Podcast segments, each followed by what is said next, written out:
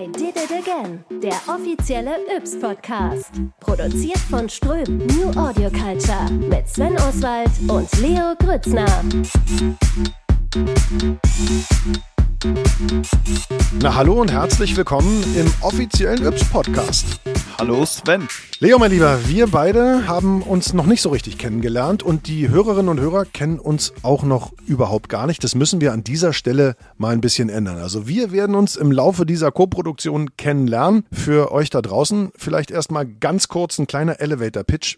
Wer bist du, Leo? Stell dich mal vor. Ich habe zusammen mit einem Freund Julius einen YouTube-Channel und da bauen wir alles mögliche coole Zeug. Hauptsache irgendwie so technisch, mechanisch, irgendwie sowas. Wir haben einen Go-Kart zusammengeschweißt. Wir haben Flammenwerfer gebaut, wie bei Elon Musk sozusagen. der sieht zumindest ziemlich ähnlich aus, funktioniert wahrscheinlich nicht ganz so gut wie der, den man da von ihm kaufen konnte. Hauptsache irgendwie ein bisschen spannende Technik drin.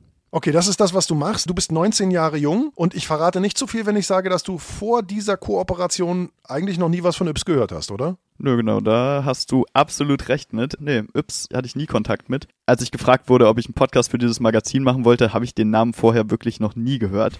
Aber dann habe ich mit ein paar Leuten drüber gesprochen, mit meinen Eltern, mit meinem Onkel zum Beispiel. Und immer wieder kam einfach durch, dass es jeder aus deiner, ja. aus den höheren, älteren Generationen Hast du gerade kennt. ältere Generation? Na gut, okay, ja. Oh. ist okay, ich lasse das gelten. Du bist ja noch schön jung geblieben, aber anscheinend hast du schon ein paar Jährchen hier verbracht. Ja, ja, ja, absolut. Ich bin jetzt 47 Jahre alt. Ich könnte also theoretisch, selbst wenn ich gar nicht so früh angefangen hätte, dein Vater sein. Bin auch Vater zweier Kinder, die sind aber erst 10 und 12. Also als ich meinem Sohn sagte, ich mache jetzt einen Yps-Podcast und ich war sehr stolz, als ich das sagte, weil egal, wem ich das in meiner Alterskohorte erzähle, ich ernte extrem neidische Blicke, sagte der nur, was ist denn das für ein blöder Name? Also auch den müssen wir mitnehmen. Und das genau ist die Idee dieses Podcasts. Also ja klar, wir wollen ein bisschen verklärt in die Vergangenheit gucken und die Nostalgiebrille aufsetzen und sagen, wie geil das war in den 70er und 80er Jahren mit dem Yps, wenn es rauskam, wenn man diese Plastiktüte ums Heft abgefummelt hat und dann ein cooles Gimmick zusammengebastelt hat. Aber wir wollen natürlich auch die Leute aus deiner Generation mitnehmen. Und das sollte gelingen, wenn wir es einfach schaffen, das Üpsige in die Gegenwart zu holen. Wenn wir sagen, wir werden weiter wissenschaftliche und spannende Themen eben schräg betrachten. Und genau das haben wir heute ja auch vor. Du, ich denke auch, Yps, das Konzept, ich habe mir jetzt natürlich mal ein paar Magazine angeguckt. Das lebt so auf jeden Fall weiter. Das ist auf jeden Fall für alle jungen Leute ganz interessant und für alle, die jung geblieben sind. So, jetzt haben wir heute natürlich, weil wenn man Yps sagt, denken die meisten Leute sofort, ha, die Urzeitkrebse. Das Thema Urzeitkrebse gewählt, beziehungsweise Urzeitkrebse, die Suche nach dem ewigen Leben. So nennen wir mal diese erste Podcast-Folge und haben eine ganze Menge vorbereitet. Ja, genau, aber wir wollen heute auch nicht nur in der Urzeit bleiben, sondern reden auch darüber, was bedeutet alt zu werden und über Krebse, die heute in der Kanalisation leben. Außerdem haben wir dich mal eben 80 Jahre alt gemacht. Das sah ziemlich schräg aus. So viel kann ich schon mal verraten. Genau, und du hast rausgefunden, dass Urzeitkrebse gar nicht so alt werden und vielleicht gar nicht aus der Urzeit stammen. Ja, schade. Das war relativ ernüchternd. Aber für die kurze Zeit, die sie leben, da hast du dir echt Gedanken gemacht, ihnen es so bequem und komfortabel wie möglich zu machen in deiner Werkstatt, oder? Und weil die Urzeitkrebse jeder direkt mit Yps verbindet, sprechen wir auch nochmal mit dem Chefredakteur und klären ab, wie der dann darüber denkt, dass er immer nur auf diese nervigen Urzeitkrebse reduziert wird. Also, wir haben eine Menge vor. Viel Spaß beim Zuhören.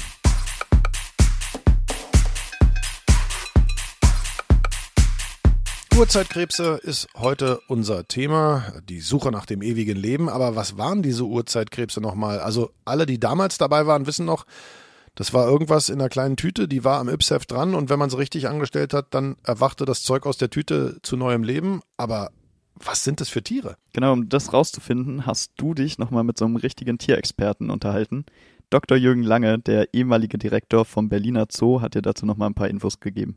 Hallo, Herr Lange. Hallo, Herr Oswald. Herr Lange, Urzeitkrebse. Was sind es eigentlich für Tiere? Holen Sie uns Nicht-Zoologen doch mal kurz ab. Ja, das sind also Krebstiere, die es schon in gleicher Form und Art vor Millionen von Jahren gab. Und deswegen werden sie Urzeitkrebse genannt. Aber die Tiere selber werden maximal so zwei, maximal vielleicht auch drei Monate alt sind also nicht etwa millionenalte Tiere. Ah, okay, also das heißt, das war schon mal der erste Irrglaube, dass Urzeitkrebse auch wirklich aus der Urzeit kommen, also nicht die Individuen selber, aber zumindest die Spezies. Jetzt haben wir ja so Tütchen, da sind die drin, dann kippt man die in Wasser und auf einmal fangen die an zu leben. Wie funktioniert das dann eigentlich? Naja, die leben also normalerweise in Tümpeln, die austrocknen und damit die Art nur nicht ausstirbt, sondern eben Millionen Jahre fortbestehen kann, legen sie Dauereier und die können austrocknen über lange Zeit und wenn dann wieder Wasser draufkommt, dann schlüpfen die. Und das kann man sich natürlich im Aquarium sehr schnell zunutze machen, indem man solche Eier kauft oder sammelt und dann ins Wasser gibt und dann schlüpfen die Larven und dann wachsen die sehr, sehr schnell, weil auch natürlich die Gewässer oft wieder schnell austrocknen sehr, sehr schnell zum erwachsenen Tier heran, das dann immerhin so sechs Zentimeter groß werden kann. Okay, das ist also schon mal ein ganz schöner Kavenzmann. Mal gucken, ob das der Leo auch so gut hinkriegt, die so groß zu züchten in seiner eigens gebauten Experimental-Biosphären-Konstruktion, auf die ich mich sehr freue. Herr Lange, ich bin jetzt ein bisschen enttäuscht, weil ich ja dachte, Urzeitkrebse sind auch so richtig alt, weil wir wollen ja, ich sag mal, ein bisschen dem Geheimnis des ewigen Lebens auf die Spur kommen hier. Was sind denn so die richtig alten Tiere? Also von wem sollten wir denn alt werden lernen im Tierreich? Naja, also bekanntesten sind, glaube ich, die Schildkröten, die also dann nachgewiesen 300 bzw. 225 Jahre alt geworden sind, zwei Schildkröten. Die eine kam mit Napoleon nach St. Helena und die andere war ein Staatsgeschenk. Also insofern kann man da also das Alter wirklich nachvollziehen. Mhm. Aber es auch Papageien, die früher ja auch zu Hause gehalten wurden, heute kaum noch. Die werden durchaus über 100 Jahre alt. Und es gibt also einen Gelbbaum-Kakadu in einem Zoo in England. Der wurde 126 Jahre alt, also auch da wirklich belegt. Denn sonst ist natürlich so, der Mensch stirbt und das gibt es weiter an seinen Erben und die erzählen dann natürlich häufig auch entsprechend Märchen, wie lang das Tier schon und wie alt das Tier ist. Also schon seit acht Generationen in der Familie oder so ein Quatsch. Jetzt möchten wir ja sehen, wie wir dem ewigen Leben auf die Spur kommen. Also die Schildkröte bewegt sich tendenziell langsam. Glauben Sie, das ist ein Grund, warum die so alt werden? Oder hat man rausgekriegt, warum manche Tiere eben so unfassbar alt werden? Nein, ich glaube, das liegt einfach in der DNA und liegt auch im Wachstum. Die Schildkröten wachsen ja relativ langsam und sind dann mit entsprechendem Alter auch erst erwachsen und können dann für Nachzucht sorgen. In der Natur ist es ja wichtig, dass also die Art erhalten bleibt, indem also Nachzucht produziert wird. Und je älter die Tiere werden müssen, um nachzuziehen, um Junge zu bekommen, desto länger müssen sie natürlich auch leben. Okay, also jetzt fassen wir mal zusammen. Urzeitkrebse werden überhaupt gar nicht alt, da sollten wir uns nichts abgucken. Schildkröten, naja, wenige hundert Jahre, aber was sind dann so die richtig doll alten Lebewesen? Müssen wir da die Tierwelt verlassen und in die Pflanzenwelt gehen, Herr Lange? Ja, wenn man in die Pflanzenwelt geht, dann kommt man natürlich gleich in die Tausende. Aha aber auch nicht in die Millionen von Jahren. Da gibt es also, wenn wir an unsere deutschen Bäume denken, die Eiche, die Linde, die Eibe können durchaus über 1000 Jahre alt werden. Oder es gibt eine Pflanze in Südafrika, die Welwitschia, die besteht nur aus zwei Blättern und die wachsen und wachsen und wachsen. Diese Pflanze kann also 1200 Jahre oder bis 2000 Jahre alt werden. Okay, also da ist dann schon eine Region, wo ich sage, da wollen wir ganz gerne hin. Ja, ich weiß nicht, ob das so wünschenswert ist.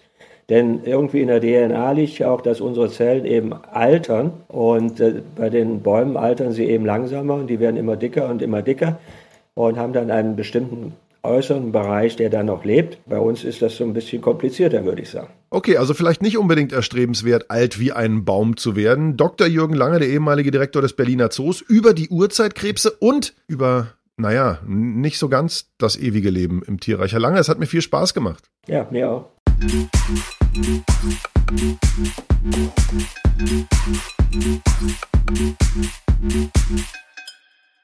Was wäre ein Yps ohne Gimmick? Das wäre nichts, ja. Das wäre ja quasi wie ein Urzeitkrebs ohne Zuhause. Und das mussten wir natürlich zu dieser Folge ändern. Du bist ja, du hast es schon gesagt, im Herzen Bastler, Tüftler. Mit deinem YouTube-Kanal und Projekt Baubums. Erzähl mal ein bisschen, was genau macht ihr da und wie kommt ihr auf die Ideen? Ja, genau, ich würde vielleicht ein bisschen früher anfangen. Wir haben schon während der Schulzeit immer wieder alle möglichen Sachen gebaut. Hier mein Freund Julius, mit dem ich das ganze Projekt zusammen mache, der hat früher schon immer alle möglichen Sachen zusammengeschweißt. Der hat damals, ich glaube, er war irgendwie 14, da hat er sein erstes Go-Kart zusammengebaut und auch zusammengeschweißt. Und ich habe mich eben schon immer für alle möglichen Arten von Technik begeistert. Ich habe in der Grundschule immer am PC gesessen. Damals habe ich hauptsächlich stundenlang jeden Tag gezockt. Aber irgendwann hat sich das dann so ein bisschen geändert. Ich habe dann irgendwie so dieses Programmieren für mich entdeckt. Ich habe dann angefangen, mein Zimmer so ein bisschen zu automatisieren mit dem Licht. Ich habe so ein kleines Smart Home aufgebaut, aber eben alles versucht, ja eben möglichst selbst zu bauen mit irgendwelchen kleinen Chips, die sich dann mit meinem WLAN verbunden haben und dann konnte ich da alles steuern. Das fand ich also immer schon ganz cool. Sag mal, was hat denn deine Mutter da gesagt? Die hat wahrscheinlich nicht mal mehr das Licht an und ausgekriegt in deiner Bude, oder? Ja, genau, das ist immer so ein bisschen das Problem. Ich habe da so einen Schalter neben meinem Bett jetzt gerade, den niemand findet, wenn da mal irgendwie Besuch ist und ich gerade nicht da bin und dann da irgendwie Besuch in meinem Bett schläft, sehe ich immer nur, wie Leute dann diese eine smarte Steckdose Steckdose, so nennt man das, wie sie dir dann quasi aus der Wand ziehen und dann das Licht wieder direkt einstecken, damit man einfach den Schalter benutzen kann. Also da gibt's auf jeden Fall noch so ein paar Probleme mit der Nutzbarkeit von meinen Kreationen. Das funktioniert noch nicht so, dass alle damit klarkommen. Ich und Julius haben uns dann im Robotikkurs in der Schule kennengelernt und damals fand ich es ganz cool, dass er sich so eine Drohne selber gebaut hat. Wie, Moment, eine Drohne, die fliegt oder eine, die fährt? Nee, genau, so eine Drohne, die fliegt. Cool. Da hat man dann quasi so eine kleine Kamera drauf mit ganz schlechter Bildqualität. Aber das Coole daran ist, dass diese ganz schlechte Bildqualität an so eine Brille live übertragen werden kann. Das heißt, man setzt sich da eine Brille auf, und kann dann einfach durch die Welt fliegen und alles von oben sehen. FPV, First Person View, gibt es ja auch Drohnen, die das heutzutage ganz normal anbieten. Setzt man sich eine VR-Brille auf und der hat das einfach mal selber gebastelt. Und da habe ich auch schon länger drüber nachgedacht, dachte aber immer so, ah, wenn ich mir jetzt so ein Ding selber baue und dann erstmal gegen einen Baum fliegt, dann ist es ja direkt kaputt.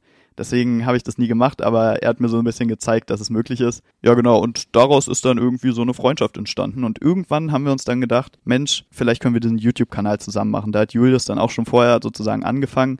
Ich bin dann dazugekommen und seitdem haben wir eben so ein paar kleine technische Projekte zusammen umgesetzt. Wie zum Beispiel den fahr- oder befahrbaren Bierkasten. Da habe ich mir eure Videoreportage angeguckt. Also nochmal ganz kurz für alle, die jetzt sagen, Bierkasten klingt erstmal spannend. Wie kann so ein Ding fahren? Was habt ihr da reingebaut? Das war relativ interessant. Also die Idee mit dieser fahrenden Bierkiste, das ist das ist für uns so ein Wort, das haben wir schon ab und zu mal gehört, aber wirklich bauen wollten wir das vielleicht nicht unbedingt. Aber naja, es kam dann dazu, dass einfach einer, der unsere Videos geguckt hat, der hat uns auf Instagram angeschrieben und meinte, yo, ich habe noch einen Kettensägenmotor zu Hause, wollt ihr den nicht vielleicht haben? Ich wollte mir da so ein motorisiertes Fahrrad mitbauen, aber irgendwie komme ich da nicht richtig weiter. Und dann sind wir vorbeigefahren, das war hier in Brandenburg, irgendwie 20 Kilometer von uns entfernt, haben uns diese Kettensäge abgeholt und dachten, ja, jetzt müssen wir damit aber auch irgendwas bauen.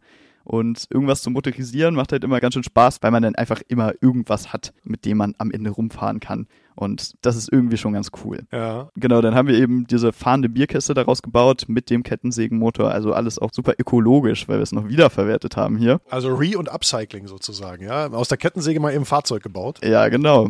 Wenn man das jetzt noch zulassen Hat könnte, das Ding TÜV, genau, wollte ich Ja, leider nicht. Ich glaube, das ist auch relativ teuer, weil man in Deutschland dafür, glaube ich, ein paar verschiedene Prototypen bauen muss, Oh, okay. die man dann, ich, ich glaube, zum TÜV geben muss oder so. Die zerstören dann ein paar von den Prototypen, um festzustellen, wie stabil die sind. Setzen noch einen Dummy drauf wahrscheinlich, der damit gegen eine Wand ballert oder ja, so? genau, so ein Crashtest und vielleicht kriegt man dann eine Zulassung. Aber ich glaube, das ist bei dem Teil relativ unwahrscheinlich. Ihr seid damit in eure Halle gefahren. Also wenn ich es richtig gesehen habe in den Videos, ihr habt da so eine richtige Werkstatthalle oder wo arbeitet ihr? Ja, genau. Wir haben uns hier ein bisschen außerhalb von Berlin eine kleine Halle gemietet, also klein 150 Quadratmeter mit einem kleinen Büro drüber. Und von da aus arbeiten wir eben eigentlich jeden Tag aktuell und versuchen eben noch weitere coole Projekte umzusetzen. Wir arbeiten gerade an so einem kleinen Gerät, was man in der Hand halten kann, mit richtig dicken Kühlern, durch das man einfach jedes Getränk durchkippen kann, das dann innerhalb von 20 Sekunden gekühlt werden Oh, soll. cool. Also ich nehme den Prototypen. Also definitiv, das ist perfekt, weil ich liebe kalte Getränke. Ich hasse es, wenn irgendwie Limo oder auch Bier warm wird. Du hast schon mal den ersten Käufer, wenn ihr die Dinger irgendwie zur Marktreife bringt. Ansonsten gerne das erste Versuchskaninchen. Also Baubums heißt der ganze Spaß. Könnt ihr gerne schon mal gucken auf YouTube. Wir packen auch einen Link in die Show Notes. Aber diese Expertise, dieses Tüfteln, dieses Basteln, das machen wir uns natürlich hier im Yps-Podcast zunutze. Wäre doof, wenn wir dieses Talent verstreichen lassen würden. Naja, und du hast gesagt, du baust das perfekte Habitat für unsere Urzeitkrebse. Wie ist es gelaufen, Leo? Gimmick mit Y. Ja, genau. Ich wollte natürlich zum Anfang erstmal rausfinden, was denn diese Tierchen zum Leben brauchen. Ich habe das Yps-Heft nie gelesen und deswegen hatte ich diese ganzen Informationen auf jeden Fall nicht. Ich habe erstmal ein bisschen rumgegoogelt, habe dann relativ schnell Kai Quante gefunden.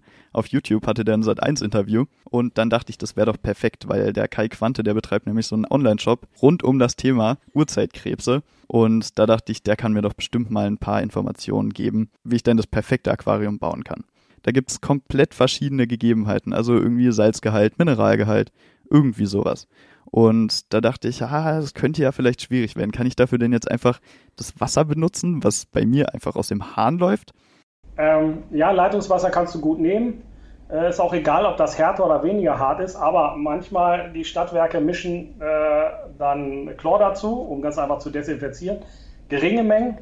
Ähm, deswegen, du mischst das Salz ein, rührst das kräftig unter, dass es sich auflöst, warte am besten noch ein oder zwei Tage, ehe du die Eier dazu gibst, dass das, ich sag mal, dieses Salz setzen kann, Wasser setzen kann, eventuell Chlor entweichen kann und dann startest du damit. Also auch wenn euer Leitungswasser ein bisschen nach Chlor riecht, gar kein Problem, einfach das spezielle Aquaristik-Salz rein, ein paar Tage warten, dann löst sich das ganze Problem von allein. Die Bewohner vom Aquarium sind also gar nicht so anspruchsvoll, wie ich es zuvor gedacht habe. Und bei Kai leben die Tiere also zum Teil einfach in Kübeln draußen. Das heißt, ich glaube, ich kann mir da einfach ein Aquarium zusammenbauen, was cool aussieht und das muss jetzt nicht irgendwelche krassen Kriterien abfüllen. Wie jetzt, also so ganz ohne Technik, jetzt bin ich ein bisschen enttäuscht. Na, ganz so ist es nicht geworden. Wir haben uns dann schon noch was überlegt, was dann leider ein bisschen eskaliert ist. Kennst du das, wenn du so einen Eimer nimmst und den dann einfach ganz vorsichtig und ganz gerade ins Wasser reindrückst, sodass du diese Luftblase da drin gefangen halten kannst?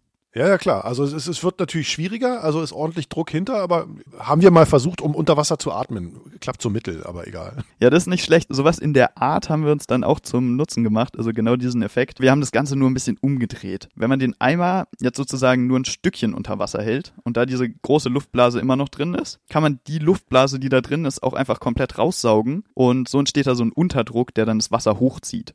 Und so hat man dann zwei Wasserstände, was ich eigentlich ganz cool finde. Also so ein bisschen wie bei einer Schleuse, nur eben ohne eine richtige Wand dazwischen. Genau, ohne Wand dazwischen und man hat eben oben diesen luftdichten Raum.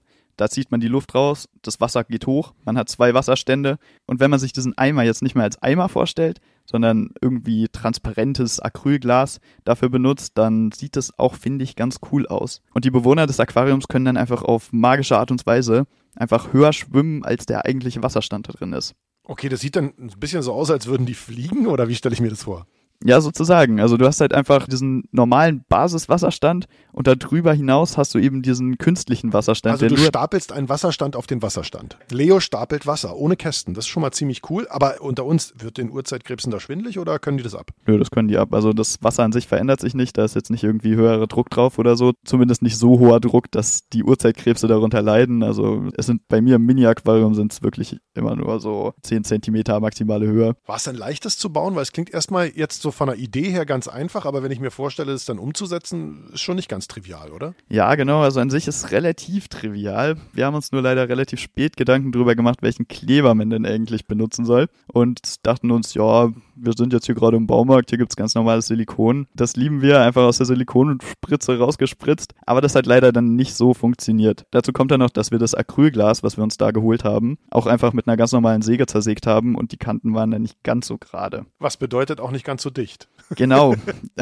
Das war, genau das war dann das Problem. Aber dazu kommen wir später noch. Okay, also Silikon ging nicht. Wie habt ihr das denn jetzt geklebt gekriegt? Sekundenkleber literweise oder wie? Wir sind dann auf die Idee gekommen, dass der Heißkleber, den wir eigentlich die ganze Zeit in der Halle hatten, eigentlich super funktionieren könnte. Hat's geklappt? Ja, anscheinend hatten wir dann leider doch noch ein paar undichte Stellen und neben den offensichtlichen Problemstellen, wo halt einfach Wasser rausgelaufen ist, was man direkt sehen konnte, hatten wir dann auch noch das Problem, dass eben die Luft in dieses obere Becken irgendwie wieder reingekommen ist. Aha. Und das ist leider ein bisschen schwierig, weil Luft kann durch alle möglichen Mini-Löcher und Spalten reinkommen. Das kann man leider nicht ganz so veranschaulichen, wenn man da Wasser reinkippt, weil Wasser eben nicht durch diese ultra kleinen Löcher durchkommt. Also war nicht so einfach dicht zu kriegen. Habt ihr es denn geschafft? Nee, genau, es war nicht so einfach, das dicht zu kriegen und wir dachten uns dann, ach, wir machen es einfach gar nicht dicht und lösen das ganze Problem mit ein bisschen Technik.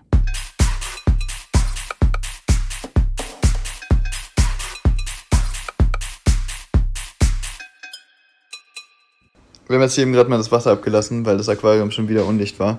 Es sind jetzt nur noch zwei kleine Stellen gewesen, wo wenig Wasser rausgekommen ist. Aber wir haben das Ganze jetzt mal umgefüllt.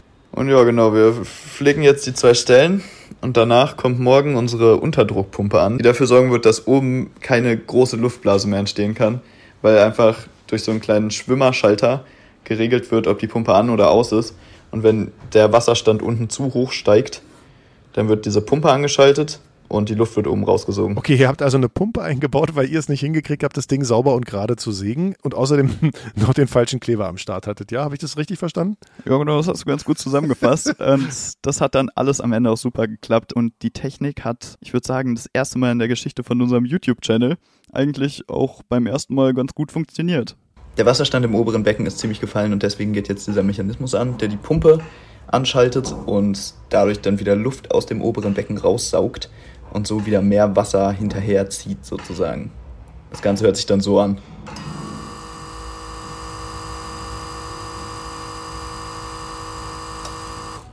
So, es funktioniert super. Der Wasserstand ist jetzt wieder, wie er sein soll. Und das Herzstück von dieser Anlage ist halt so eine kleine Pumpe, die, ah, ich weiß nicht, ich würde sagen, ein bisschen größer noch ist als mein Daumen. Dazu muss man wissen, dass ich einen relativ dicken Daumen habe. Aber ich finde es auf jeden Fall schon beeindruckend, wie viel Saugleistung diese Minipumpe hat. Okay, es klingt impulsant und beeindruckend, aber ist es was, was ich mir auch gerne zum Beispiel ins Wohnzimmer stellen würde? Wobei es gar nicht so gut ist, die direkt ans Fenster zu stellen. Also wirklich energieeffizient sind die leider nicht. weil sie auch nicht die ganze Zeit gegen die Scheiben vom Aquarium schwimmen sollen. Und diesen Effekt hätte man eben, wenn man die jetzt direkt ans Fenster stellt, wo dann die ganze Zeit Licht von der Seite drauf kommt. Ach, die sind Motten, die schwimmen auf Genau, die, die schwimmen immer zum Licht hin. Und wenn man jetzt eben äh, Sonnenlicht die ganze Zeit von der Seite reinscheinen lässt, dann schwimmen die die ganze Zeit gegen diese Scheibe und kriegen dann vielleicht ein paar Kopfschmerzen. Wobei ehrlich gesagt 14 Stunden Sonne bei den aktuellen äh, Wetterbedingungen ist sowieso schwer zu haben. Also das heißt einfach eine Lampe oben drüber wie beim Aquarium, oder? Genau, einfach Lampe oben drüber und dann hat man auch den coolen Effekt, dass sie eben einfach immer an der Oberfläche sind und dann kann man sie auch leichter entdecken. Okay, jetzt habe ich im Aquarium früher auch immer neben dem Filter so eine kleine Heizung gehabt. Also brauchen die warmes oder kaltes Wasser? Was muss ich da machen? Nö, die sind an sich wirklich nicht anspruchsvoll. Eine normale Raumtemperatur, wie man sie eigentlich immer hat, von 20 Grad, sollte zum Schlüpfen ausreichen. Danach, hat mir Kai verraten, sind die Tierchen auch deutlich anspruchsloser. Also die können dann auch von 10 bis 30 Grad eigentlich alles abhaben. Und Kai meinte noch, ja, wenn, wenn man dann 10 Grad hat, dann schwimmen die halt ein bisschen langsamer, aber das ist für die eigentlich gar kein Problem. Okay, das klingt auf jeden Fall erstmal richtig gut, aber wenn ich jetzt sage, okay, ich züchte die auch in diesem coolen Habitat mit zwei verschiedenen Wasserständen, wie viele Eier habe ich? Wie viele Tiere schlüpfen? Ist es da rappelvoll? Habe ich zwei, drei drin? Wie sah es aus bei euch? Ja, genau, da hatte ich auch gar keine Ahnung. Ich habe nur auf der Tüte gesehen, eine Million Eier und das, also das erschien mir offen gesagt ein bisschen viel, deswegen habe ich da lieber nochmal Kai gefragt. Ja, das Tütchen, was du hast, wenn ich mich nicht ganz irre, das sind pure Eier. Das sieht zwar nicht so viel aus, das ja. sind etwa 2 Milliliter. Probier's mit einer Messerspitze. Okay. Wenn du dieses Tütchen, was du da hast, das ist gedacht für 60 bis 90 Liter Wasser. Oh. Dann kannst du das mal wieder runterrechnen. Okay, also wenn ich am Ende noch mehr Krebse haben will, kann ich einfach mehr Eier nachkippen. Muss dann nur aufpassen, weil die Tierchen nämlich gar nicht so romantisch leben, wie man sich das vielleicht im ersten Moment vorstellt. Die sind nämlich relativ kannibalistisch veranlagt und die älteren Tierchen verschlingen dann auch gerne mal die Jungen. Okay, äh, kann ich verstehen. Lecker, frische Krebse esse ich ja auch mal äh, ganz gerne. Okay, also ich gehe einfach nach der Anleitung vor, so wie es auf der Tüte steht und dann funktioniert alles, weil ich kann mich erinnern, damals sind mir die Viecher weggestorben. Ja, genau, das ist auch ein bisschen problematisch. Nachdem ich jetzt schon versagt habe, die perfekte Anleitung für den Aquariumbau zu liefern, wollte ich eigentlich die perfekte Anleitung für die Aufzucht von den Urzeitkrebsen liefern. Das ist leider auch nicht so easy, hat mir Kai verraten.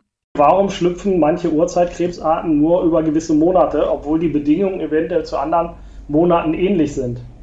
So, das heißt, mit Sicherheit spielt dann mit rein Tageslänge. Wir vermuten auch Luftdruck. Viele berichten, wenn Gewitter kommt, sterben auf einmal ihre Urzeitkrebse. Also gewisse Schwankungen sind auch ein Problem. Ich habe einen Raum unten im Keller, wo ich das eigentlich mehr Urzeitkrebse züchten wollte. Da klappt es gar nicht. Ja, da ist eine externe Lüftung dran, die quasi die Luft rauszieht. Das ist das Thema. Also sehr spannend und da muss man für sich den Weg finden, für sich ein bisschen probieren und auch das macht es ganz einfach spannend, dieses Thema. Also Leo, ich habe schon gesagt, bei mir sind damals die Krebse schnell gestorben und bei einem zweiten Versuch noch mal ein bisschen später, kann ich mich erinnern, sind die, glaube ich, überhaupt gar nicht geschlüpft. Ja, ja, genau, das kann passieren, aber auch da hat Kai noch mal was zu gesagt. Wenn es dann mal nicht geklappt hat, nicht verzahlen, also einerseits, ne, ob es bei uns oder bei anderen Händlern einfach nachfragen, sagen, was hat man genau gemacht, welches Wasser verwendet, wie seid ihr vorgegangen und einfach nochmal trocknen, vorsichtig das Wasser abgießen und durchtrocknen lassen, vorsichtig abgießen, damit keine Eier weggeschüttet werden, durchtrocknen lassen nochmal zwei Wochen und dann startet man nochmal. Und bei einigen Arten und bei einigen Ansätzen haben wir es so, beim ersten Mal schlüpft kaum was, dann lässt du nochmal durchtrocknen, machst nochmal und dann hast du hunderte Nauplen auf einmal im Wasser. Also, nicht aufgeben, nochmal probieren und wenn es dann gar nicht klappt, ja, dann einen anderen Ansatz machen. Okay, das ist vielleicht jetzt nicht die perfekte Anleitung fürs perfekte Habitat und auch nicht die perfekte Aufzuchtanleitung, aber ich glaube, wenn man sich an deine Tipps und deine Erfahrungen hält, dann kriegt man was Cooles hin, was zumindest ein Hingucker ist und natürlich irgendwie, ich sag mal, für alle Yps-Kenner und Yps-Fans quasi der heilige Gral. Also Leo, vielen Dank, dass du dir Mühe gegeben hast mit deinem Baubums-Projekt. Ich bin gespannt, was wir in den nächsten Folgen davon dir noch zu sehen bekommen. Yps-Terview. Yps, I Did It Again. Das ist die erste Folge des offiziellen Yps Podcasts. Seit 31. August ist das legendäre Heft auch wieder im Handel, am Kiosk zu haben sozusagen. Ja, und nicht ganz ohne Stolz sprechen wir zwar jetzt mit dem Chefredakteur des Yps Hefts, Marco Andretsch heißt er. Hallo Marco. Hallöchen. Du hast zwei kleine Kinder. Haben die schon mal ein Yps Heft in der Hand gehabt? Und wenn ja, wie haben sie reagiert? Nein, haben sie noch nicht. Dafür sind die beiden Mädels noch zu klein. Aber es wird nicht mehr lange dauern, bis ich sie entweder über die Gimmicks oder über die großartigen Inhalte, die Papa da im Heft äh, verbricht, ranführen werde. Denn eins habe ich schon gemerkt, selbst wenn sie noch sehr klein sind, der Solarzeppelin, wenn er einmal ausgebreitet ist und dann in die Luft steigt, der entfaltet schon bei kleinsten Kindern eine Faszination und das ist ja genau das, was Yps machen soll. Yps soll faszinieren, Yps soll dazu anregen, gespannt und äh, neugierig zu bleiben und äh, ich merke schon, es klappt auch bei mir zu Hause, ja. Ja, also du äh, führst die nächste Generation schon sehr früh ran an das Yps-Thema. Das ist sehr, sehr gut, weil wenn ich mir Leo so angucke, die dazwischenliegenden Generationen, die haben den Bezug verloren. Daran wollen wir jetzt arbeiten. Aber du hast gerade schon die Faszination erwähnt. Wie ist das neue Heft denn angekommen? Angenommen worden? Ladenhüter oder schon vergriffen? Wir bekommen durchaus positives Feedback, also positiv für uns, eher negativ aus der äh, Community, die alle sagen, ich finde das nicht, ich finde das nicht, es gibt es nicht mehr. Und äh, für uns sind das natürlich tolle Nachrichten. Wir versuchen jetzt innerhalb der Republik durch unsere Vertriebspartner so umzuschiften, dass überall, wo wir Nachrichten bekommen, dass Yps vergriffen ist, wir natürlich noch ein paar Mengen hinliefern lassen. Aber ja, wie gesagt, die Auflage ist begrenzt. Der Solarzeppelin kann nicht unendlich produziert werden und entsprechend müssen wir jetzt auch leider Gottes gestehen, dass es vielleicht für manche an manchen Orten zu spät ist und sie einfach zu spät dran waren.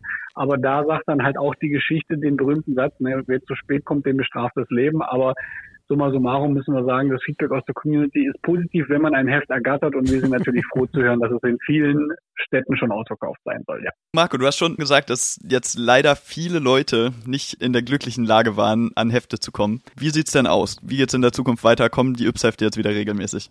Nein, also regelmäßig werden wir Stand jetzt erstmal nicht kommen. Man soll niemals nie sagen, aber wir vergleichen Yps immer so ein bisschen wie Wetten das. Wetten das hat auch seine ganz, ganz großen Zeiten hinter sich, aber trotzdem freut sich jeder, wenn es mal wieder im Fernsehen zu sehen ist und versammelt sich vor dem TV und die Einschaltquoten gehen durch die Decke. So ähnlich ist es auch mit Yps. Yps ist etwas, was wir jetzt einmal probiert haben in einem ganz neuen Stil und der scheint gut anzukommen. Das freut uns. Wir werden das natürlich analysieren und dann unsere Schlüsse draus ziehen. Und es wird ganz, ganz, ganz, ganz bestimmt bestimmt natürlich wieder ein Yps-Heft geben. Nur wann, das kann ich jetzt nicht versprechen, denn eine eingehende Analyse bedarf natürlich auch so ein bisschen das Feedback der Community mit reinzuholen und sich dann zu überlegen, ist das eigentlich die Richtung, in die wir weiterhin gehen wollen oder machen wir vielleicht mal was ganz Verrücktes und Yps wird immer von Ausgabe zu Ausgabe einen anderen Themenschwerpunkt haben. Das kann natürlich auch sein. Alles ist offen, alles ist spannend, nur eins ist sicher, Yps wird irgendwann wiederkommen, nur wann, das kann ich jetzt noch nicht genau sagen. Jetzt ist es ja so, lieber Marco, wenn man Yps erwähnt, also zumindest in meiner Alterskohorte, dann ist das zweite, was man sofort hört, Uhrzeitkrebse. Nervt euch das langsam, dass ihr, wie würde man so schön sagen, dass ihr immer auf die Uhrzeitkrebse reduziert werdet? Nein, das nervt uns überhaupt nicht. Ehrlich gesagt ist es so ein bisschen auch mit Stolz verbunden, denn durch Yps sind ja die ganzen Gimmicks, die heutzutage auf äh, Hunderten von Magazinen drauf sind, erst sagen wir, en vogue geworden, beziehungsweise Standard geworden. Und dass man sich da natürlich ein Exemplarisches extra raushebt und das als Beispiel nimmt, das ist vollkommen normal. Und dass die Urzeitkrebse sind, ist, glaube ich, auch diese Faszination, die Yps beinhaltet. Man schüttet etwas ins Glas, man beobachtet es, man sieht, es entsteht etwas, man züchtet etwas, man macht etwas Großes aus etwas Kleinem. Das ist natürlich ein tolles Gimmick, passt wunderbar zu Yps. Und wenn das toll zu Yps passt und zur Marke, dann haben wir überhaupt kein Problem, wenn die Urzeitkrebse immer mit Yps zusammen in einem Atemzug genannt werden. Es kommen ja natürlich nicht bei jeder Ausgabe die Urzeitkrebse mit. Die Frage ist, auf was für Gimmicks dürfen sich die Fans dann in Zukunft noch freuen? Ja, wenn ich das verraten würde, wäre es ja keine Überraschung. Aber in der Tat ist es bei uns auch genauso, wie man sich vorstellen muss. Wir sitzen, wenn wir über die kommenden Gimmicks nachdenken, die in Yps drin sein sollen, vor einem leeren Blatt Papier um einen großen runden Tisch herum. Und dann darf jeder seine verrücktesten Ideen reinwerfen. Und äh, wenn wir dann genug verrückte Ideen gesammelt haben, dann gehen wir hin und gucken erstmal, wie viel ist denn davon umsetzbar. Denn nicht alles, was wir uns in unseren tollen Redaktionssitzungen so verrücktes ausdenken, klappt am Ende natürlich auch. Und so bricht man dann natürlich sukzessive von der ersten Idee über die Machbarkeit, über die Finanzierung, immer alles immer weiter runter, bis man dann das perfekte Gimmick hat. Aber was am Ende natürlich immer das Gimmick machen muss, ist, es muss neugierig machen, es muss vor allem funktionieren und es muss dafür sorgen, dass die Leserinnen und die Leser am Ende sagen, Mensch, geile Sache, habe ich wieder was gelernt. Denn ohne dass man ein Yps gelesen hat und etwas nicht gelernt hat, geht es eigentlich nicht. Man muss Das ist unser Anspruch, nach jedem Yps sagen, Mensch, da habe ich was erfahren, das habe ich vorher nicht gewusst, deswegen will ich mir die nächste Ausgabe kaufen. So, und genau diese Yps-Fahne versuchen wir jetzt mal akustisch hochzuhalten. Mal sehen, wie das bei euren Leserinnen und Lesern ankommt. Bis hierhin erstmal vielen, vielen Dank, Marco. Und ja, wir sind sehr gespannt aufs nächste Heft und aufs nächste Gimmick. Das Atom-U-Boot wird es nicht sein, ist zu teuer. Würde ich so jetzt noch nicht sagen, aber die Wahrscheinlichkeit ist relativ gering. Yps, I did it again. Unser Thema heute Urzeitkrebse und die Suche nach dem ewigen Leben. Ja, ewiges Leben, das ist so eine Sache, da bin ich mir mittlerweile mit meinen 47 Jahren gar nicht mehr so sicher, ob ich das wirklich will. Weil, weißt du, Leo, was das Problem am ewigen Leben ist? Hau raus. Man wird auch ewig alt. Also ich meine, du kannst ja nicht lange leben, ohne alt zu werden. Also ich wüsste nicht, wie es funktionieren sollte. Und ich kann dir sagen, mit 47 man ist schon keine 18 mehr. Also ich meine, du bist mit 19 ja auch schon keine 18 mehr. Du wirst den Unterschied aber noch nicht merken. Machst du dir eigentlich oder macht ihr euch, ihr jungen Menschen von heute, Gedanken ums Altwerden? Eigentlich mache ich mir darüber relativ wenig Gedanken. Ich habe, glaube ich, auch noch ein bisschen Zeit. Ja, absolut. Und wahrscheinlich hast du in deinem Alter auch noch keinen Rücken. Ich weiß, vor gut zehn Jahren ist mir mal eine Bandscheibe beim Niesen im Buchladen rausgeflogen. War keine schöne Erfahrung. Auch altersbedingt. Ich habe gelernt, wusstest du das, dass, dass es völlig normal ist, einen Bandscheibenvorfall zu haben? Nee, das wusste ich nicht. Also theoretisch zumindest, wenn man der Statistik glauben darf, von dem ich nicht weiß, wo ich sie her habe, aber ich ist jetzt einfach mal hören sagen, euer Ehren, müsste theoretisch müssten 19 Prozent der Leute in deinem Alter jetzt auch schon mit 19 einen Bandscheibenvorfall haben. Die meisten würden das wahrscheinlich gar nicht merken. In meinem Alter sind es schon 47 Prozent der Leute, die wahrscheinlich schon mal irgendwann einen Bandscheibenvorfall hatten und dachten, ja, das ist nur ein Hexenschuss. Also wer weiß, vielleicht bist du ja viel älter, als du glaubst und hattest schon mal einen Bandscheibenvorfall. das schockiert mich jetzt ein bisschen. 19 Prozent hast du gesagt. Ja, weil immer jeweils Das heißt so. jeder Vierte. Ja, ja, Fünfte. jeder Fünfte, genau. Okay, also alt werden ist was, da müssen wir alle durch und man kann es sich natürlich auch ein bisschen bequem machen, aber das ist was, wo ich so denke, also ich ertappe mich dabei, dass ich denke, ey, das ging doch früher doch leichter. Und da habe ich so meine Probleme mit. Bei mir zumindest ist es so, hat sich mein Bild von mir selber nicht so richtig geändert und ich habe gerne noch die gleichen Anforderungen an mich und meinen Körper, wie ich die immer hatte. Ne, so, das ist so, das kriege ich irgendwie nicht so richtig auf die Kette zu sagen, nee, ist okay, dass das jetzt vielleicht länger dauert oder dass man beim Hinsetzen und Aufstehen Geräusche macht. Mache ich übrigens wirklich. Also machst du wahrscheinlich noch nicht, aber wenn du dich hinsetzt, oh, oh, ist halt so auf jeden Fall das Altwerden. Kann man jetzt relativ äh, wenig dran ändern. Ja, ganz ehrlich, Sven, ich werde dich da nicht stressen. Nimm dir die Zeit, die du brauchst, mach die Geräusche, die du machen willst.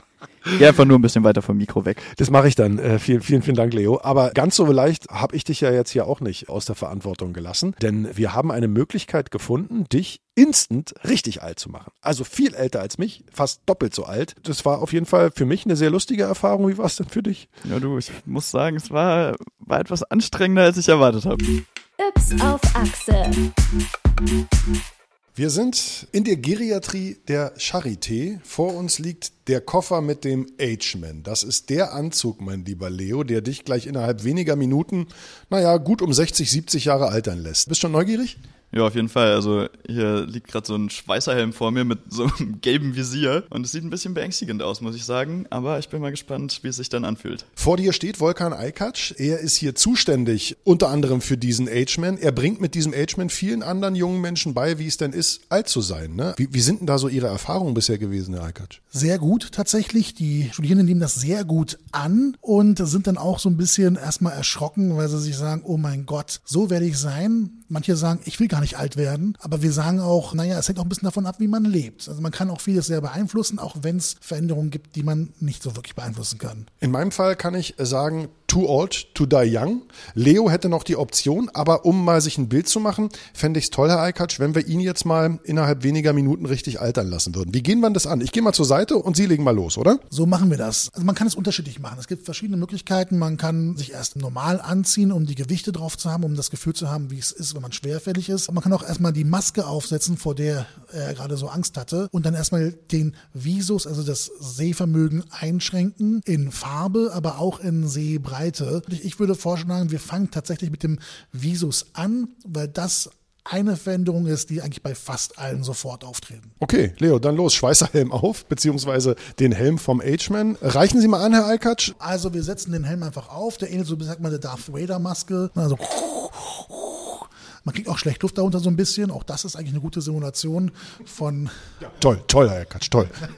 von Lungenveränderungen, die im Alter auftreten können. Also wir haben ja so ein, so ein oranges Visier. Wir haben, wie gesagt, das Gesichtsfeld eingeschränkt mit links, rechts, so scheuklappenmäßig, dass man auch weiß, okay, ich kann nicht mehr so breit gucken. Und diese Veränderung der Farbe, in dem Fall ist es so ein bisschen ein Orangeton drin, führt dazu, dass man auch Kontraste nicht mehr wahrnehmen kann. Dann ist auch noch in dieser Maske ein Feld eingerichtet, was dafür sorgt, dass man auch nicht mehr so scharf sieht. Ja, ist richtig. Also der untere Bereich, der ist komplett verschwommen. Wenn ich durch diesen unteren Bereich gucke, dann kann ich dann noch so deine Augen, deine Nase irgendwie erkennen, aber ich weiß nicht. Also wärst du jetzt weiter weg, dann schon noch nicht mehr.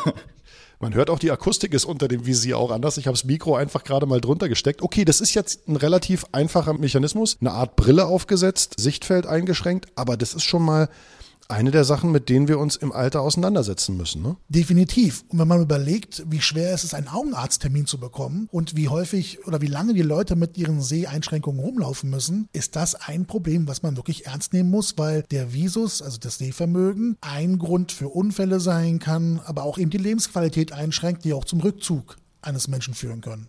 Wie geht's weiter? Jetzt kriegt er richtig Gewicht auf die Rippen, weil ich meine, er ist ja wirklich ein dünner Hering. Genau, jetzt kommt Gewicht auf die Rippen und zwar sind das ungefähr 15 bis 20 Kilogramm. Das soll nochmal präsentieren, dass die Leute schwerfälliger werden und auch die Ausdauer abnimmt. Ne? Wenn man tragen muss, desto mehr Kraft verbraucht man und hat weniger Ausdauer. Und das soll dadurch präsentiert werden und aber auch dann die Bandagen, die dazu gehören, die Einschränkung der Gelenke. Ne, die, auch die versteifen ja mit dem Alter. Man rostet halt eben ein, um es mal so zu sagen. Das wird dann dazu führen, dass er später dann, wenn er dann den Anzug nochmal anzieht, auch Probleme haben wird mit dem Beugen etc. pp. Er muss richtig keuchen beim Weste anheben. Das sieht aus wie so eine Down-Weste. Spoiler-Alarm sind aber gar keine Down drin, sondern eher Blei, oder? Genau, ist schusssicher. Ist ordentlich Gewicht drauf. Damit joggen gehen, dann hast du gute Fitness. Ja, Und vielleicht noch, vielleicht noch ein paar gebrochene Wirbel. Ja ich glaube, es wäre auch vor allem gar nicht so gut für die Gelenke, wenn ich jetzt auf einmal so viel schwerer bin. Ja, das stimmt. Es ist wahrscheinlich aber auch auf Dauer im Alter auch eh nicht gut für die Gelenke. Je schwerer, desto schlechter für die Gelenke, oder, Alkatsch? Definitiv. Die Gelenke, die werden schlechter, die bauen ab, die rosten ein. Wir haben dann eben Erscheinungen wie Arthrose, eine typische Erkrankung des alten Menschen, die zu Schmerzen führen können und dann gegebenenfalls auch zu einem Einsatz von Prothesen, wenn es sein muss, im schlimmsten Fall. Jetzt kommt erstmal noch ein Klettgurt. Genau, das ist jetzt hier ein, ja, ein Kniegelenkseinschränker. Das ist ganz fies, weil das ist im Endeffekt nichts weiter als eine relativ steife Klettverschlussbandage, die einfach jetzt direkt übers Knie gepackt wird, schön straff gezogen wird und dann aber dafür sorgen dürfte. Na, Leo, beugen wir das Bein? Ja, es geht noch, aber ich merke auf jeden Fall, es ist schwerer. Und die Gewichtsmäste, die, die merke ich auf jeden Fall auch. Also ich bin auf jeden Fall eingeschränkt in meinem Bewegungsradius. Ja, gut, das war der Plan.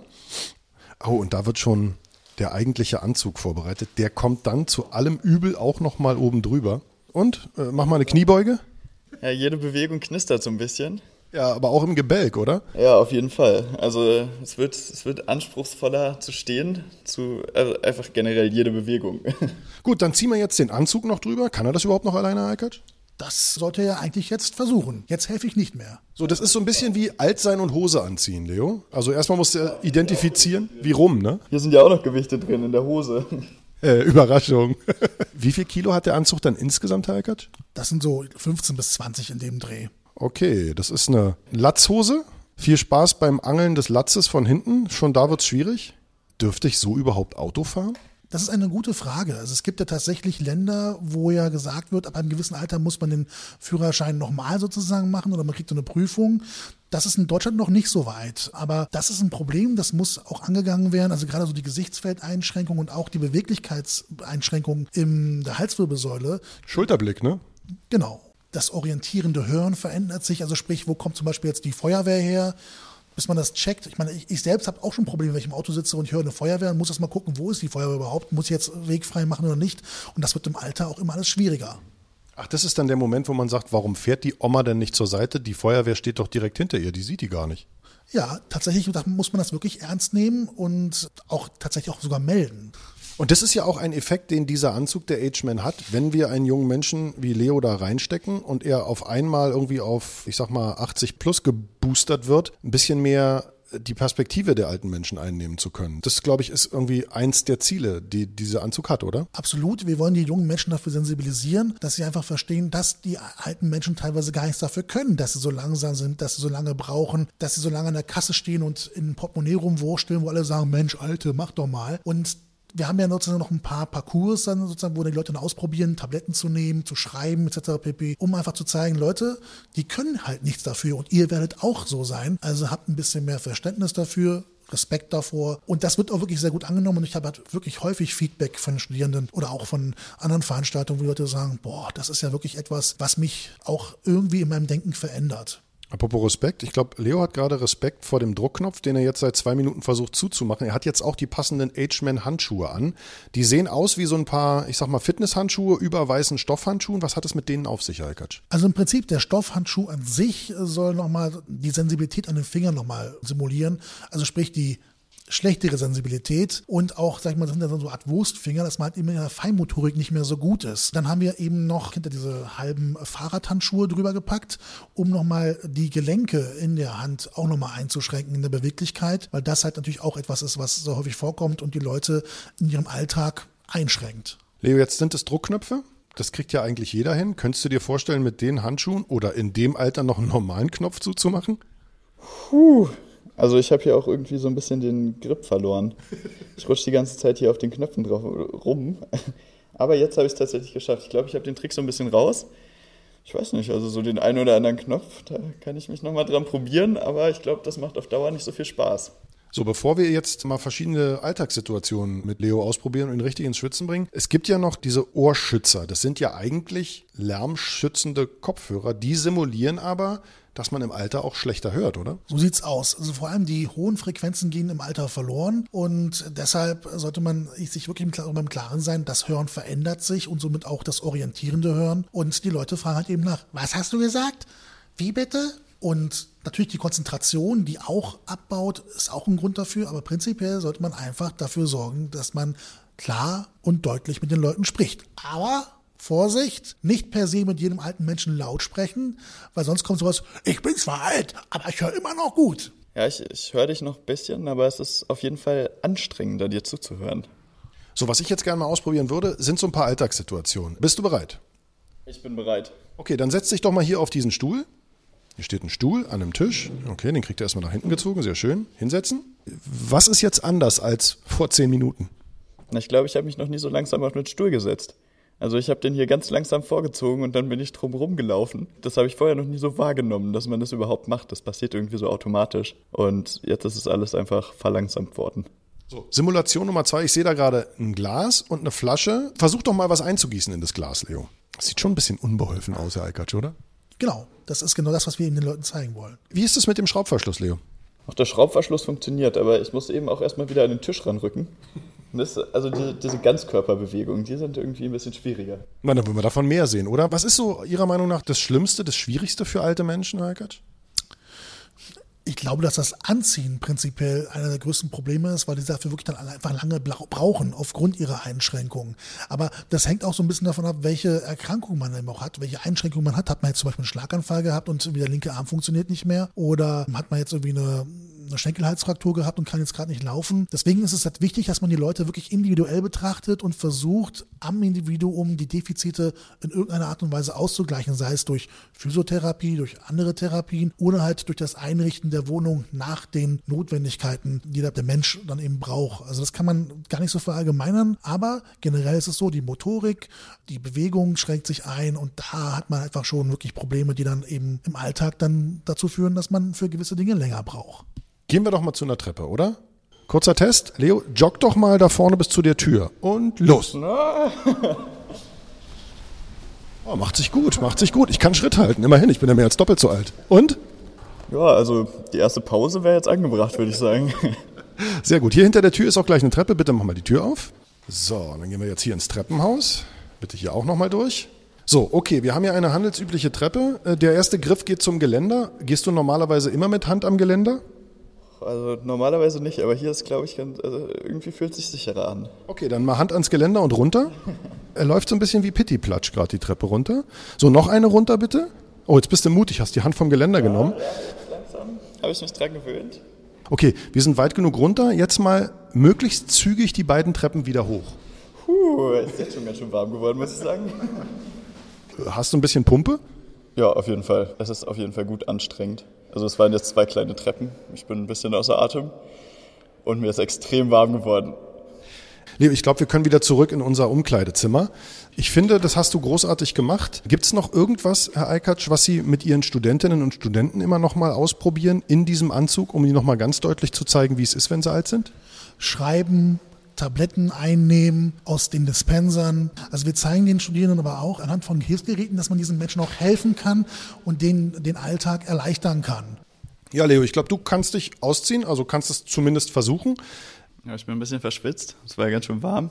Und ich habe auch am Ende gemerkt, dass einfach jeder Atemzug an sich ein bisschen schwieriger geworden ist, weil ich diese Gewichtsweste auf meiner Brust hatte. Da bin ich jetzt auch relativ froh, dass ich das nicht mehr so habe. Ja, war jetzt eine halbe Stunde in dem Anzug knapp. Also wenn man den ganzen Tag so rumläuft, dann geht das an die Substanz.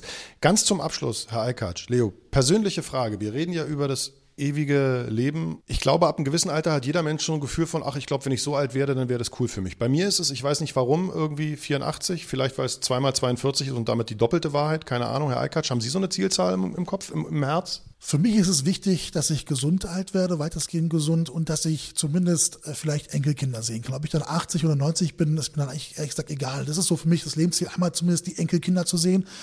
Wobei ich weiß, wenn die da sind, will man vielleicht noch Urenkelkinder sehen. Also Ziele sind sehr dynamisch, aber prinzipiell mein aktuelles Ziel ist, Enkelkinder zu sehen. Herr Eikatsch, vielen, vielen Dank. Also mir hat es sehr viel Spaß gemacht, weil ich musste den Anzug ja nicht anziehen. Wie geht's dir, Leo? War es auch für dich okay? Nee, es war auf jeden Fall eine sehr gute Erfahrung. Ähm, ja, wie gesagt, also ich habe ein bisschen Motivation sammeln können. Und in Zukunft nicht mehr hinter der Oma hupen und schon gar keine Rentner am Bus schubsen, Freundchen. Ja, genau. Also nicht nur Motivation, sondern auch Respekt habe ich hier gesammelt.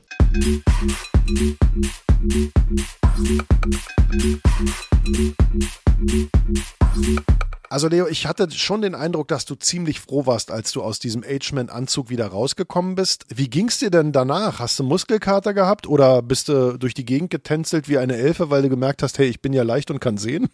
Ja, also danach hat sich erstmal wirklich danach angefühlt, als wäre mir eine große Last von, von den Schultern, von den Rippen, eigentlich von überall Vom abgefallen. Körper. Ja, genau, vom Körper. Ich habe da, glaube ich, auch ein paar Geräusche beim Hinsetzen gemacht. Ich denke, das kommt dir bekannt vor. Ja, leider. Aber das ist auch echt so eine Sache, ne? Das ist so ein bisschen wie die Skistiefel ausziehen, ne? Wenn man den ganzen Tag auf der Piste war, auf einmal denkt man, hey, ich schwebe, ich schwebe. Also war das ungefähr so ein Gefühl? Ja, ist ein schönes Gefühl gewesen und ich würde sagen, ich habe da auch noch mal ein bisschen Respekt dazu gewonnen. Ich habe jetzt ein besseres Verständnis dafür, was meine Oma meint, wenn sie sagt, sie möchte jetzt nicht mehr einen Marathon laufen. Den möchte ich auch nicht laufen, aber wollte ich ehrlich gesagt noch nie. Also, alt werden ist ein unabdingbares Übel, wenn man lange leben will. Das haben wir schon mal festgestellt. Aber wir reden in dieser Folge über die Urzeitkrebse und nicht nur über Urzeitkrebse. Wir haben noch ein paar andere Krebse gefunden, die sehr, sehr spannend sind. Küche mit Y.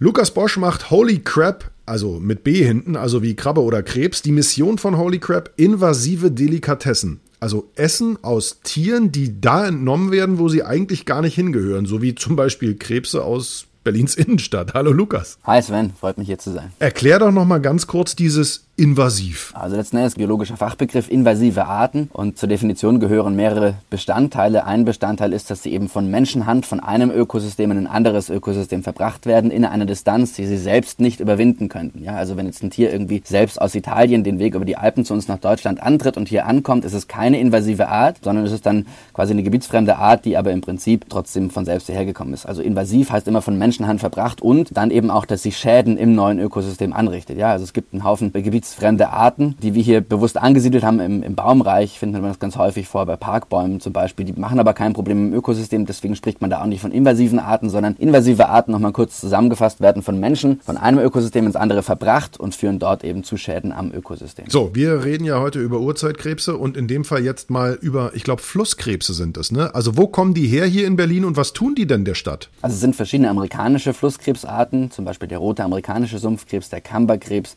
der Marmorkrebs. Flusskrebs und äh, die fühlen sich in Gewässern, in den Parkgewässern Berlins eben sehr, sehr wohl. Also häufig die stehenden und die nicht so schnell fließenden Gewässer. In der Spree zum Beispiel haben sie relativ wenig Chancen, sich da niederzulassen, sich da anzusiedeln. Da hätten wir es dann eher mit der chinesischen Wollhandkrabbe zu tun. Und letzten Endes, wenn du fragst, was machen die dort, die leben dort, ja. Also die äh, fühlen sich dort pudelwohl, vermehren sich dort und das geht eben tatsächlich zu Lasten der Biodiversität in diesen Ökosystemen, weil sie zum Beispiel eben den Laich von Fischen und von Amphibien dort auffressen. Also offenbar hat zumindest Berlin ein großes Krebsproblem, denn der Krebs war wohl Namensgeber eurer Idee, eurer Vision, eurer Firma Holy Crap. Was macht ihr jetzt mit den Krebsen und vor allem, wie fangt ihr die ein? Also tatsächlich sind wir seit diesem Jahr auch selbst in der Befischung aktiv. Wir haben zwei Fischer im Team, die entnehmen die mit Reusen. Das heißt also, es ist eine bestimmte Fischereimethode. Die Krebse krabbeln in die Reusen rein, dann werden sie regelmäßig geleert, werden dann getötet und werden quasi nicht mehr lebend.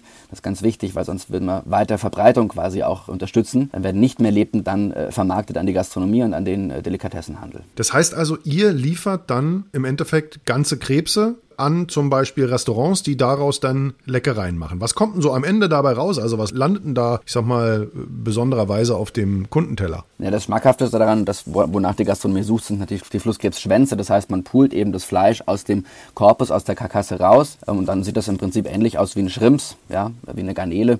Von der Fleischtextur her, auch von der Farbigkeit, von der, von der Größe her. Und damit kann ich natürlich verschiedenste Gerichte servieren, kann ich verschiedenste Gerichte anrichten. Das können Canapés sein, wo der Flusskrebsschwanz so ganz majestätisch oben drauf. Das kann eine Pastasoße sein. Das kann aber letzten Endes, und so machen es einige Gastronomen in unserem Kundenstamm auch, auch der ganze Krebs quasi eingekocht sein, sodass ich dann eine leckere Krustentiersoße eben daraus bekomme. Lukas, jetzt ist es ja hier der Yps-Podcast. Das heißt also, es gibt unfassbar viele Menschen, die sich an Yps erinnern und äh, das hier gerade hören und vielleicht auch sagen, hey, super, ich habe da dieses Restaurant. Könnt ihr überhaupt genug beliefern, wenn jetzt ganz Deutschland verrückt nach Berliner Flusskrebsen ist? Also wir versuchen natürlich erstmal die Berliner Kundschaft zu bedienen, einfach um den regionalen Kontext zu wahren, auch um die, um die Story zu wahren. Das ist tatsächlich was, was wir in der Vergangenheit, wo wir selbst auch ein Jahr lang gastronomisch mit dem Foodtruck unterwegs waren, gemerkt haben, die Leute, ähm, ähm, die das auf der Karte sehen, äh, die das erfragen, die wollen tatsächlich dann auch wirklich diesen Berliner Flusskrebs haben, ja, um wirklich hyperlokalen Wildfang, so ist es ja im Prinzip, wenn man aus einer gastronomischen Sicht drauf guckt, eben auf den Teller zu bekommen. Das heißt, der erste Fokus liegt bei uns in der Frischvermarktung in Berlin. Wir haben einige Restaurants außerhalb Berlins, die das auch beziehen ziehen. Aber de facto, wenn jetzt tatsächlich äh, wir komplett umstellen würden von äh, gezüchteten Flusskrebsen aus China, aus Israel, wo die ganzen Zuchtkrebse in der Regel herkommen, auf heimische Krebse hätten wir natürlich mit, alleine mit den Berliner Beständen ein Problem. Die ökologisch gesprochen schlechte Nachricht, aber kulinarisch gesprochen gute Nachricht ist, dass es diese Krebse eben nicht nur in Berlin gibt, sondern tatsächlich deutschlandweit, mhm. äh, wildlebend in ganz, ganz vielen Gewässern. Und wir arbeiten da eben auch mit einer Handvoll Fischern zusammen, zwei Handvoll, drei Handvoll Fischern zusammen, die eben tatsächlich aus ihren Gewässern ähm, rausholen und dann teilweise eben auch an uns verkaufen, über uns vermarkten. Also ihr Lieben, wenn ihr in irgendeinem Park an so einem kleinen See oder Tümpel Leute mit Reusen seht, dann sind das vielleicht die Fischer von Holy Crab, die da Flusskrebse rausholen, die da nicht hingehören, weil sie von Menschen da mal irgendwann hingebracht wurden und dort Schäden anrichten. Die landen dann ganz frisch und wild gefangen und regional auf dem Teller. Lukas, vielen Dank, tolle Idee, weiter so und vielleicht noch ganz abschließend eine kleine Frage. Was sind denn die nächsten Tiere oder Pflanzen, um die ihr euch kümmern könnt? Also wir haben tatsächlich in diesem einen Jahr, wo wir den Foodtruck betrieben haben, eben nicht nur die Flusskrebse gemacht, sondern ganz, ganz viele andere Arten. Wir haben uns quasi einmal durch die EU-Liste invasiver Arten, so heißt dieses Dokument, was von der EU in Brüssel quasi angefertigt wird, wo es dann auch Managementblätter für Kommunen gibt und so weiter, wie man sich darum kümmern muss, wie man das zu managen hat. Da hatten wir tatsächlich ganz, ganz viele verschiedene Arten auf der Karte, eben jetzt gerade im Flusskrebsbereich, die ganzen Flusskrebse, die es in Deutschland gibt, invasiver Art. Dann die chinesische Wollhandkrabbe, den Graskarpfen, aber auch im, im Bereich Wild hatten wir einiges auf der Karte. Waschbär, Nutria, Nilgans, Kanadagans. Und es gibt eben tatsächlich auch invasive pflanzliche Arten, zum Beispiel den japanischen Staudenknöterich. Auch den hatten wir auf der Karte, der ist total spannend, weil den kann man sowohl herzhaft als auch süß zubereiten. Wenn man ihn herzhaft zubereitet, kriegt er so ein bisschen was von Spargel, sowohl von der Form als auch vom Aroma her. Und wenn man ihn süß zubereitet, das haben wir eben oft gemacht, kann man eben ein, ein Gelee zum Beispiel daraus ziehen und als, als Pralinenfüllung einsetzen. Und es hat dann vom Säurearoma her quasi so was bisschen wie, wie Rhabarber. Ähm, das heißt, man kann da wirklich ganz vielfältig eben arbeiten. Mittlerweile sind wir vom gastronomischen Fokus tatsächlich selbst weg operativ, aber haben eben tatsächlich auch einige Produktentwicklungen in der Mache, wo wir eben ausgewählte dieser Arten tatsächlich auch in Handelsprodukte verwandeln. Zum Beispiel unsere äh, Krabbenessenz aus chinesischer Wollhandkrabbe ist mittlerweile deutschlandweit im Handel. Da wird die Wollhandkrabbe eben tatsächlich nach dem Fang 24 Stunden eingekocht und man hat dann quasi so ein wirklich regionales Krustentieraroma, mit dem man alle möglichen Gerichte eben flüssig aromatisieren kann. Und wer jetzt Appetit bekommen hat, das Ganze gibt es online. Wir packen den Link in die Show Notes. Vielen Dank, Lukas. Sehr, sehr gern, Sven. Danke dir.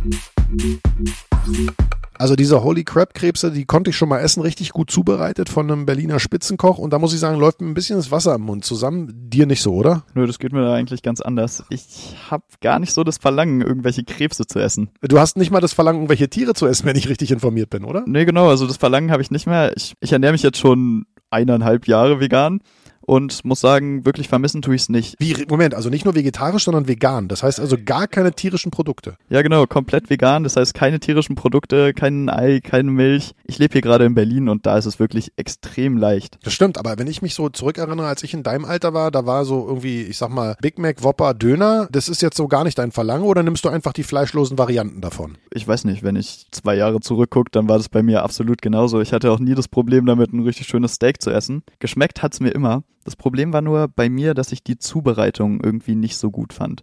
Immer wenn es darum ging, dass ich quasi irgendwie rohes Fleisch kochen, braten, was weiß ich musste, hatte ich da nicht so Bock drauf. Weil der Bezug zu, das ist ein Lebewesen gewesen, äh, einfach dann deutlich greifbarer war? Oder ging es um Geruch oder Haptik? Ja, genau, das ist eben diese Sache, wenn ich dann quasi dieses rohe Stück Fleisch vor mir liegen hatte, hat es mich einfach viel zu stark daran erinnert, dass es mal irgendwas war, was gerade noch gelebt haben könnte.